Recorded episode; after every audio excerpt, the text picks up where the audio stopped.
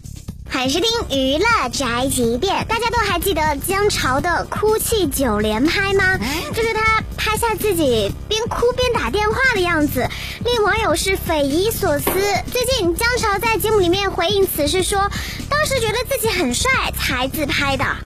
我是跟妈妈打电话，因为当时是受伤了嘛，觉得哦自己出来了这么久，觉得哎好想家呀，就好想家。那天正好下雨，就打打的怎么就哭起来了，哭起来哭起来，我我正好有个手机就拍下来了。嗯，我哭的这么帅，我得发一个，拍完了我就发了朋友圈，然后躺在床上睡觉了，突然醒了，哎发个微博吧。发朋友圈不够，这看的人太少，点赞，哦对对对点赞太 少了，点赞 不够赞，就真的是那种想法，我觉得不够赞。求安慰是吧？